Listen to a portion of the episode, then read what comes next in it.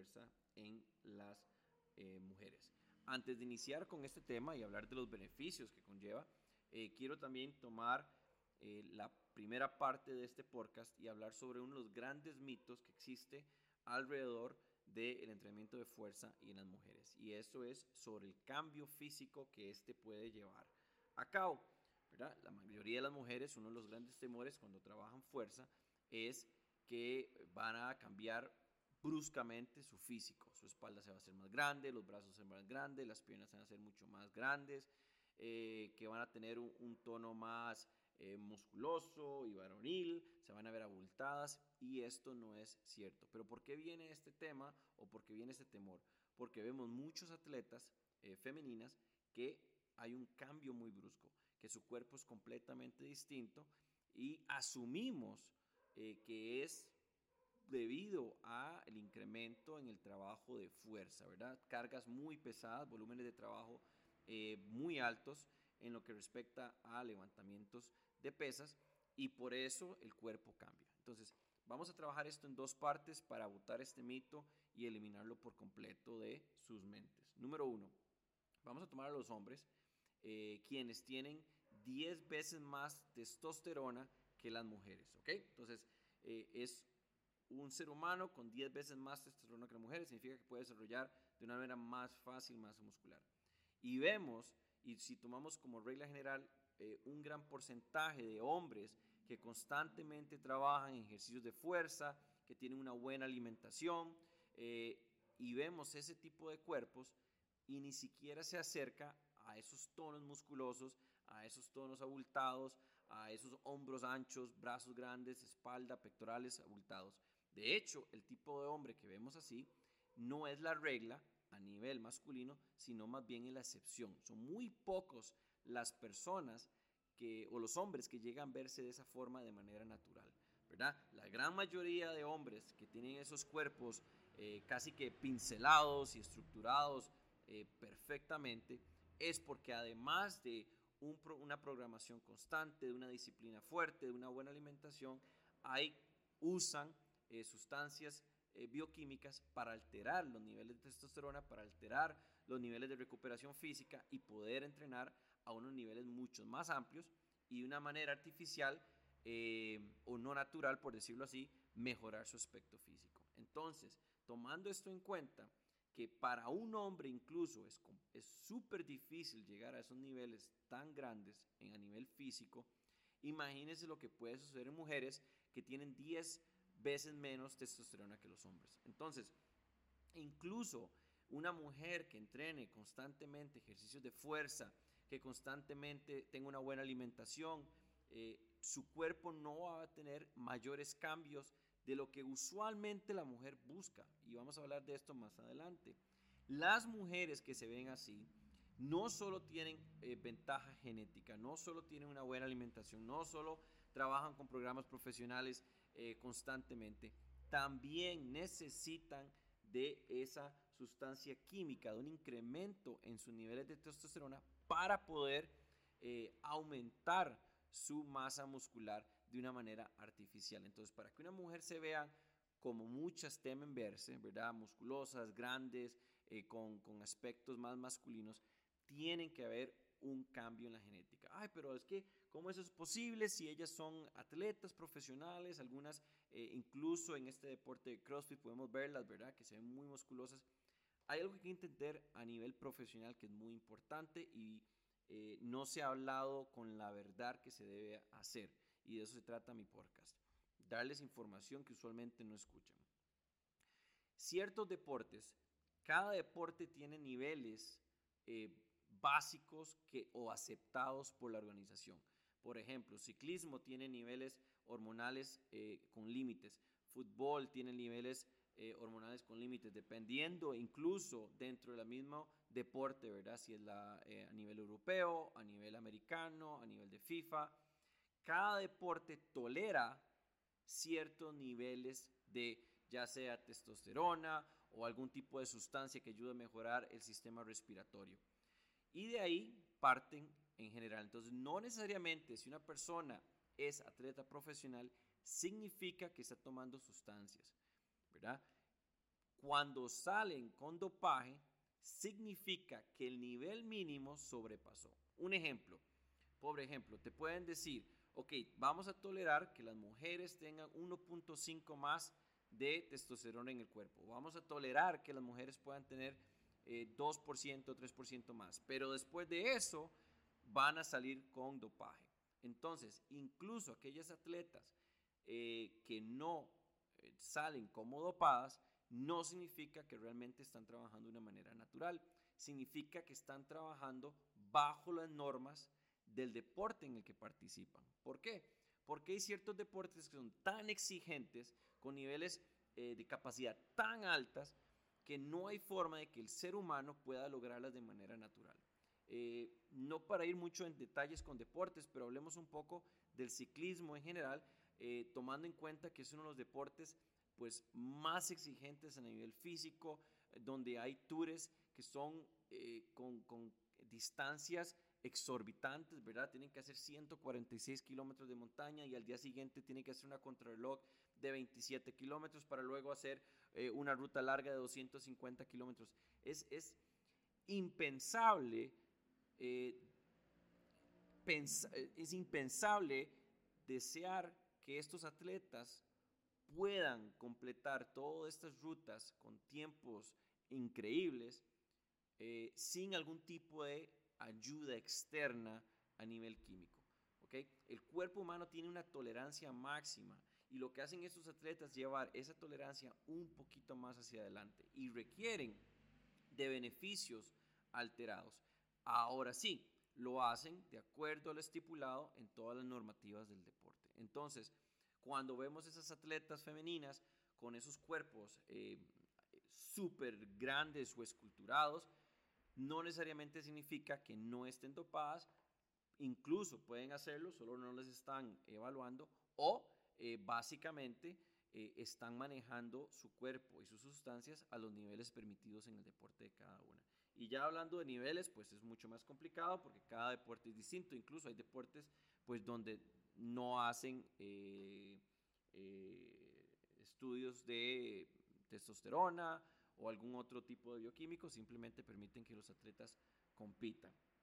Entonces, eh, es imposible, podemos decirlo, para una mujer que no está tomando ningún tipo de sustancia, de crear esos cuerpos que vemos en revistas, que vemos en atletas, en Instagram, que vemos en redes sociales, sin algún tipo de ayuda externa.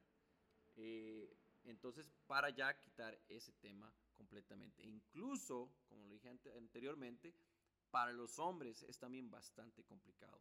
De hecho, tenía una conversación con un atleta y me decía que eh, estaba un poquito frustrado porque su masa muscular eh, había incrementado hasta cierto nivel y de ahí se había sentido medio estancado, ¿verdad? Los niveles que, que aumentaba mes a mes no eran tan grandes. Y, entendamos esto, eh, aumentar masa muscular, peso es sencillo, pero aumentar masa muscular es súper complicado. Atletas entrenados pueden incrementar su masa muscular entre 200 y 400 gramos por mes cada 30 días.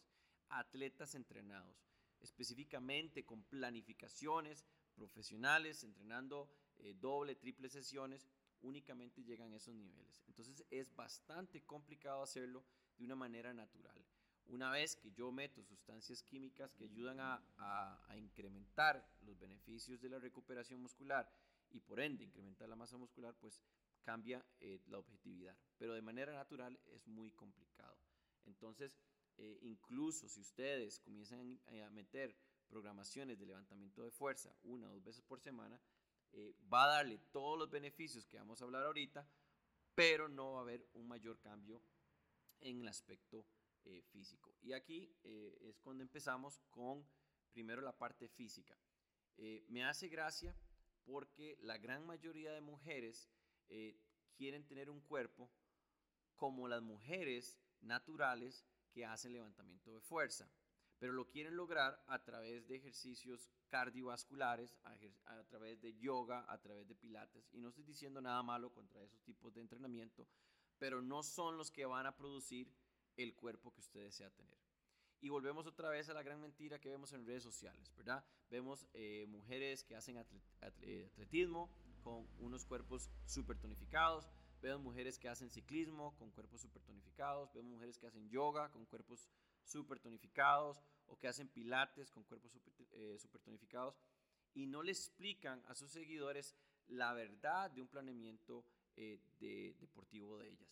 Sí, su deporte es ciclismo, pero los que se ven así es porque tienen dentro de su planificación semanal sesiones de levantamiento de fuerza. Si solo practicaran yoga, no tendrían esos cuerpos. ¿Verdad? Entonces te venden esta idea de que hagan yoga conmigo y se va a ver cómo me veo yo, o haga ciclismo y se va a ver cómo yo, sin realmente explicarles que sí, yo hago ciclismo, mi deporte es ciclismo, pero durante mi programación semanal eh, tengo cuatro sesiones de ciclismo, tengo tres sesiones de levantamiento de fuerza, tengo una sesión de movilidad y tengo una sesión de eh, actividad cardiovascular. Entonces, si fuéramos más abiertos a lo que realmente trabajamos y lo que realmente hacemos, venderíamos una idea mucho más real del esfuerzo que conlleva eh, verse como se ven estas personas en redes sociales. Entonces tenemos que entender que si buscan un cuerpo tonificado, si buscan eh, que no haya flacidez, si buscan disminuir las estrías, todo esto es necesario que dentro de la programación, además de todo lo que hacen, que incorporen ejercicios de fuerza, de levantamiento eh, de pesas. ¿Y por qué es importante, eh, hablando de los beneficios, especialmente para las mujeres, hacer esto? Primero, lo más importante es para mantener la masa muscular. Las mujeres en general cada 10 años tienen una pérdida de 3 a 8% de masa muscular. Esto a nivel de sedentarismo. Entonces, las mujeres que dejan de hacer ejercicio o no hacen ejercicio constante van a tener una pérdida de 3 a un 8% de masa muscular cada 10 años. Puede ser que estos niveles no conlleven a problemas en edades tempranas, pero si estamos hablando de un incremento de un 3% de aquí a 50 años o a 60 años, ya esos niveles van a ser muy altos en lo que es distrofia muscular y van a comenzar a generar eh, pues daños a nivel óseo y a nivel articular. ¿Verdad? ¿Por qué? Porque toda la presión que del cuerpo o el peso del cuerpo, que en realidad nuestros músculos deberían ayudar a sostener, está cayendo en las articulaciones y pues van a tener daños eh, a nivel estructural. Eh, entonces, solo el hecho de incorporar ejercicios de levantamiento de fuerza en las mujeres no solo nos va a producir un beneficio en, el sistema muscular, ¿verdad? Eh, evitando esta distrofia cada 10 años, sino que también va a tener beneficios a nivel óseo y a nivel articular. A nivel óseo específicamente, ¿por qué? Cuando realizamos una actividad de fuerza, hay una presión que se ejerce para poder hacer el movimiento. A nivel de la palanca del hueso hay una presión que se va a ejercer. Esta presión, al igual que los músculos, crea micro eh, eh, fibrillas que se rompen. A nivel óseo va a crear microfracturas dentro del, hueso. Estas microfracturas, cuando se van a curar, hacen la densidad ósea mucho más grande. Imaginémonos como telas de araña. Y entonces eh, así está formado el hueso, como telas de araña. Y entonces lo que yo hago es romper pequeñitas partes de esa tela de araña dentro del hueso, se llaman microfracturas. Ellas se van a curar y lo que hacen es multiplicar esas telas de araña. Entonces, ¿qué pasa con el hueso? El hueso se forma mucho más fuerte, pero a la vez mucho más eh, movible. Entonces, como el hierro es, se puede mover, pero es tan denso que no se va a quebrar. Entonces, si comenzamos a trabajar levantamiento de fuerza a edades tempranas, obviamente con una planificación profesional, para los 50, 60, 70 años vamos a tener una densidad ósea bastante alta, vamos a tener articulaciones muy fuertes y sobre todo nuestra densidad muscular va a estar en niveles altos. Entonces no vamos a tener riesgo de osteoporosis, no vamos a tener riesgo de daños a nivel articular, no nos vamos a levantar con los de espalda, vamos a poder sentarnos y levantarnos, vamos a poder tener una mejor calidad de vida. Con un simple hecho de nada más modificar eh, nuestros hábitos e incorporar levantamiento de fuerza en los entrenamientos. Algo también súper importante y más eh, ahora, hoy en día, lo que estamos viviendo con los niveles de ansiedad a nivel general, el ejercicio de levantamiento de fuerza nos ayuda a disminuir el estrés y la ansiedad. Esto está científicamente comprobado en una investigación, la cual la voy a poner eh, ahí el link para que lo puedan ver. Y en la investigación que hicieron, descubrieron que hacer ejercicios de levantamiento de fuerza con cargas del 70% o menos ayuda a disminuir los niveles de ansiedad. Vamos a hablar un poco aquí entre paréntesis a qué me refiero con cargas del 70%. Cuando hablamos de levantamiento de fuerza, hay un número que es muy importante, que es el RM máximo, la resistencia máxima de peso. Esto lo vamos a descubrir en cada tipo de ejercicio. Puede haber un RM de peso muerto, un RM de press de pecho, un RM de remo con barra y de ahí hacia adelante. Eso va a significar que ese peso que tenemos es nuestra carga máxima de una repetición. ¿Cuánto podemos levantar una sola vez? Nuestro cuerpo puede hacerlo sin ningún problema.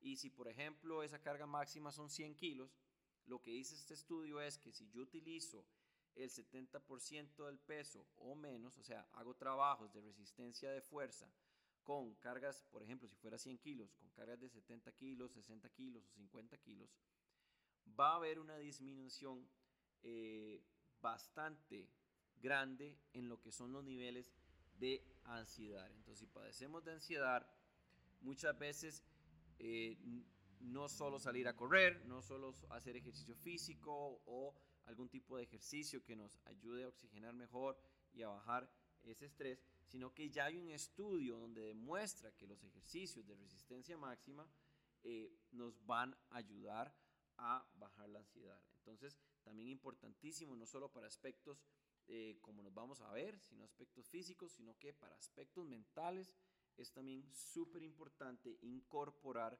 ejercicios de fuerza.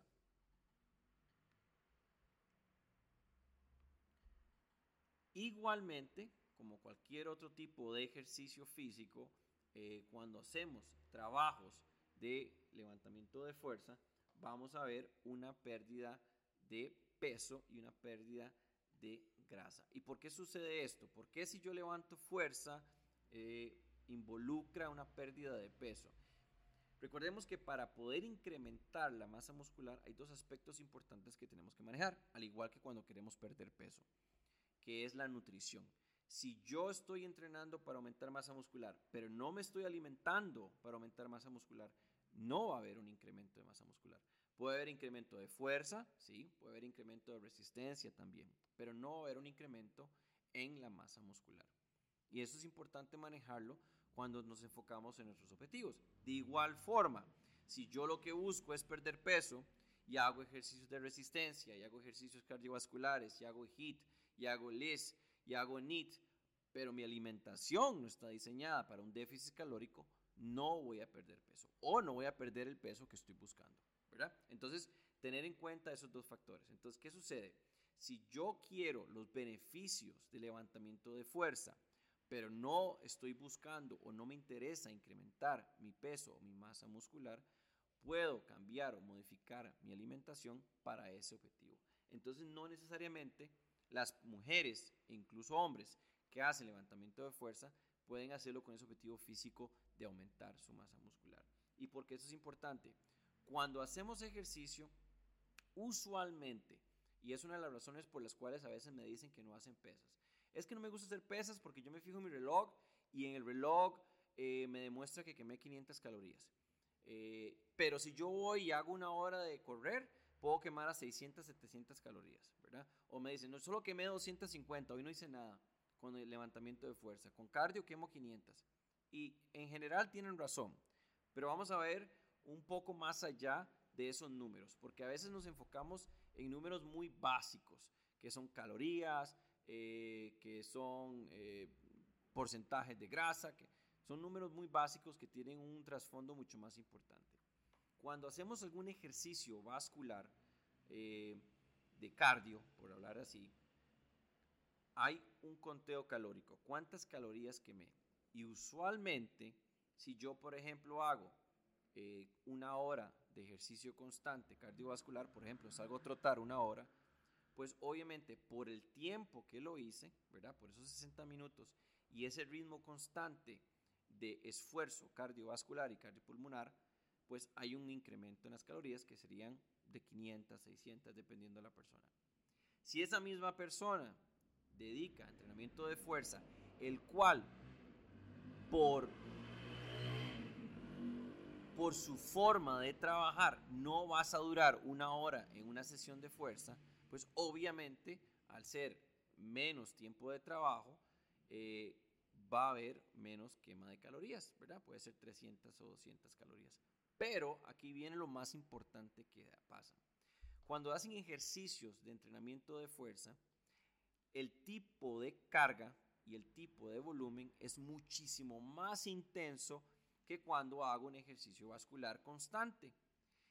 ¿Qué produce eso internamente? Al igual que el HIT, eh, que son intervalos de altas intensidades, lo que sucede es que creamos una cantidad mayor de mitocondrias. Cuando nuestro cuerpo siente esa intensidad alta en las rutinas, pero esas rutinas que te llevan al máximo en lo que es eh, la fuerza y la resistencia y la intensidad.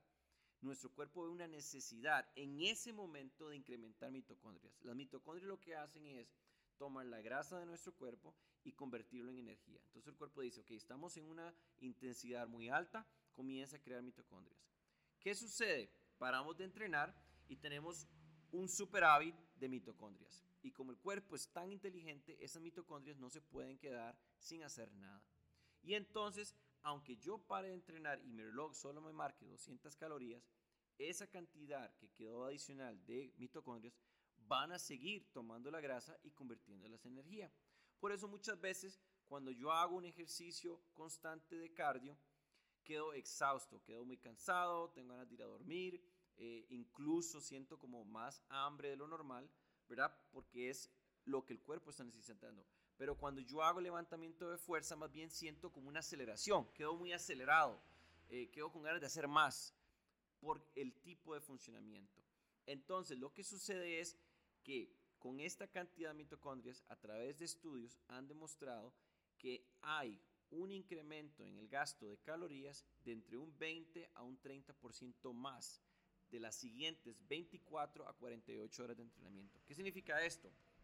Que si yo por día quemo alrededor de 2.000 calorías, cuando yo hago un entrenamiento en levantamiento de fuerza, ¿verdad? Obviamente son números generales, todo depende de la intensidad, pero cuando yo hago un entrenamiento de fuerza, después que yo termine, el día siguiente voy a quemar un adicional de 200 calorías, incluso más dependiendo de la persona. Entonces, esos son los beneficios del trasfondo y por eso eh, cuando las personas buscan perder peso, una buena planificación de ejercicio tiene que tener ejercicios de resistencia y ejercicios de fuerza. Ese es el punto número uno. El punto número dos, eh, o el beneficio número dos que conlleva esto, es que entre más masa muscular tenga yo, ¿verdad? Eh, hablemos, eh, porque a veces hay una ideología que tengo que tener mucho músculo. Hablemos a niveles de porcentaje, ¿ok? Entonces, de mis 75 kilos o de mis 80 kilos, entre más porcentaje de masa tenga yo,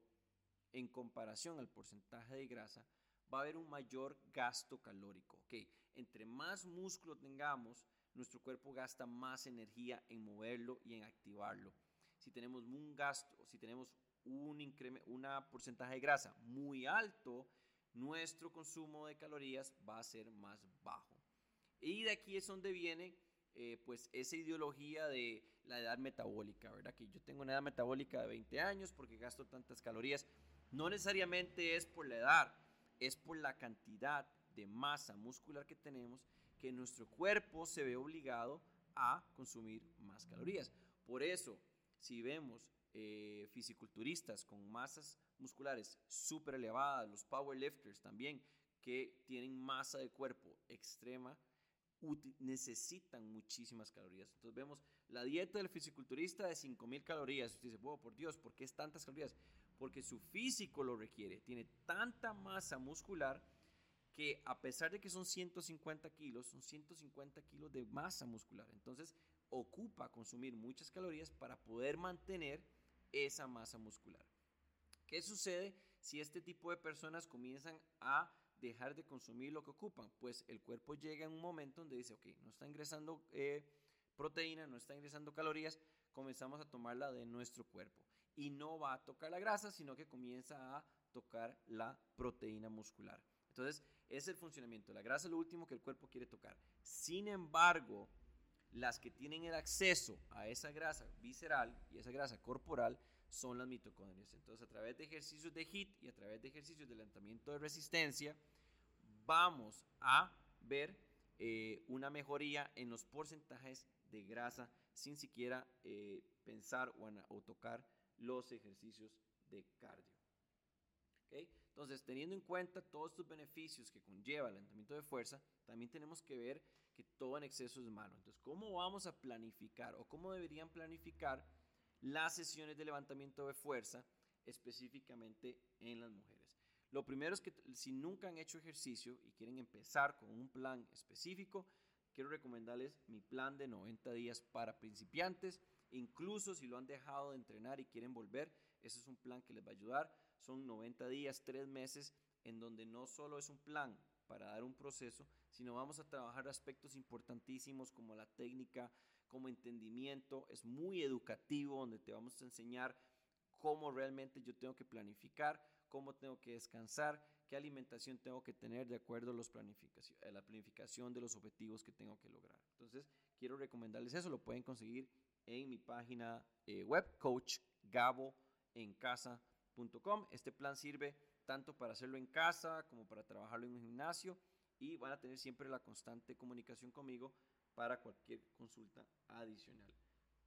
Teniendo eso en cuenta, mi recomendación general es que si nunca han hecho algún tipo de trabajo de levantamiento de fuerza, traten de incorporarlo de una a dos veces por semana y empiecen con movimientos calesténicos básicos para ir desarrollando esa em, resistencia a la fuerza a través de niveles musculares, óseos y ligamentos, ¿verdad? Sentadillas, lagartijas, comienzan a dominar bien las lagartijas, comienzan a dominar bien desplantes, comienzan a dominar sentadillas, podemos incrementar la cantidad de repeticiones, podemos disminuir el tiempo en tensión, ¿verdad? Trabajar con un tempo de 3 segundos para arriba, 3 segundos para abajo, sosteniendo posición por 3 segundos. Hay muchas formas de trabajarlo, pero empiecen de esa forma.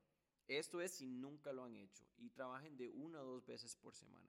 Una vez que el cuerpo se adaptando, pueden ir incorporando resistencia.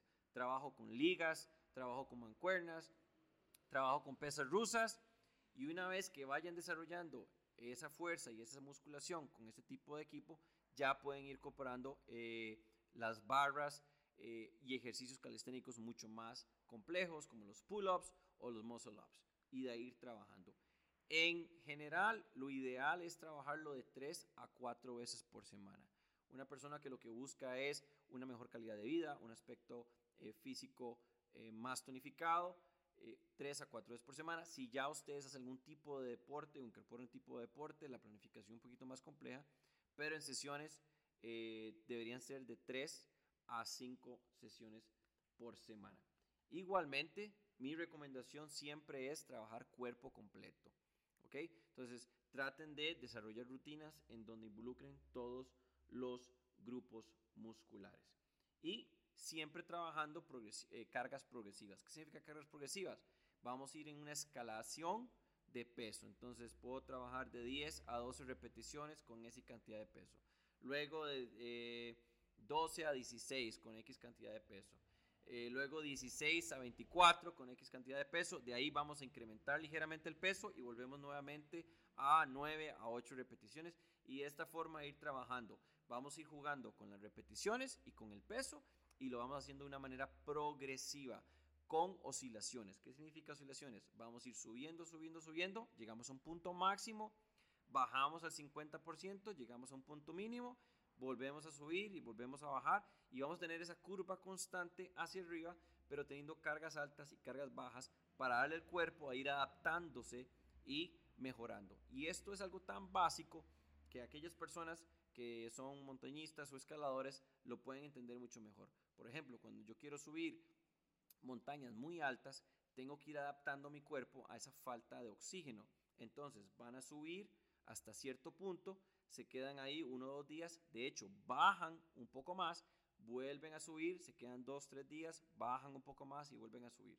Entonces es parte de la alineación y el parte de trabajo que se tiene que hacer para que nuestro cuerpo tenga la capacidad de asimilar las cargas para darle chance a los músculos, a los huesos, a las articulaciones de fortalecerse antes de volver a incrementar las cargas, incrementar las intensidades. Siempre, siempre, más allá de lo que yo quiero enseñarles y prepararlos y darles la verdad que hay en el ejercicio, mi recomendación es trabajar con un entrenador profesional que les pueda ayudar paso a paso a estas programaciones. No necesariamente tiene que ser una programación personalizada, pero sí que tengan eh, la capacidad de consultar ante cualquier pregunta que tengan a entrenadores. Igualmente, en mi página web tenemos una comunidad eh, en donde cualquier consulta que ustedes tengan la pueden colocar ahí y yo con mucho gusto les voy a resolver y ponerles la respuesta en esa comunidad. Porque eso es importante, porque tal vez la consulta que usted tenga, haya muchas personas que también la tengan y una vez que la pongamos ahí y esté ahí para siempre, cualquier persona pueda accesarla y seguir adelante. Los espero en el próximo podcast. No se olviden visitar mi blog en la misma página, coachcaboencasa.com. Hay muchísimos temas que yo aborto y eh, bastantes blog, eh, blogs que pongo ahí. También hay una opción de ver rutinas basadas en objetivos. Entonces, si eh, ya más o menos saben cómo entrenar, pero pierden la idea o, les cuesta mucho crear o diseñar rutinas, ahí las pueden tener. Hay aproximadamente más de 200 rutinas divididas en objetivos para aumentar peso, para perder peso, eh, rutinas para eh, capacidad aeróbica y rutinas específicas para abdominales. Todo ahí lo pueden encontrar en esa página. Y no olviden suscribirse también a mi canal de YouTube, HFA TV. Muchos podcasts, muchos blogs, eh, rutinas y información adicional sobre ejercicios, cómo hacerlo correctamente, cómo trabajar adaptaciones, para que también tengan eh, pues esa, esa ayuda a través de mi canal de YouTube. Muchas gracias y nos vemos.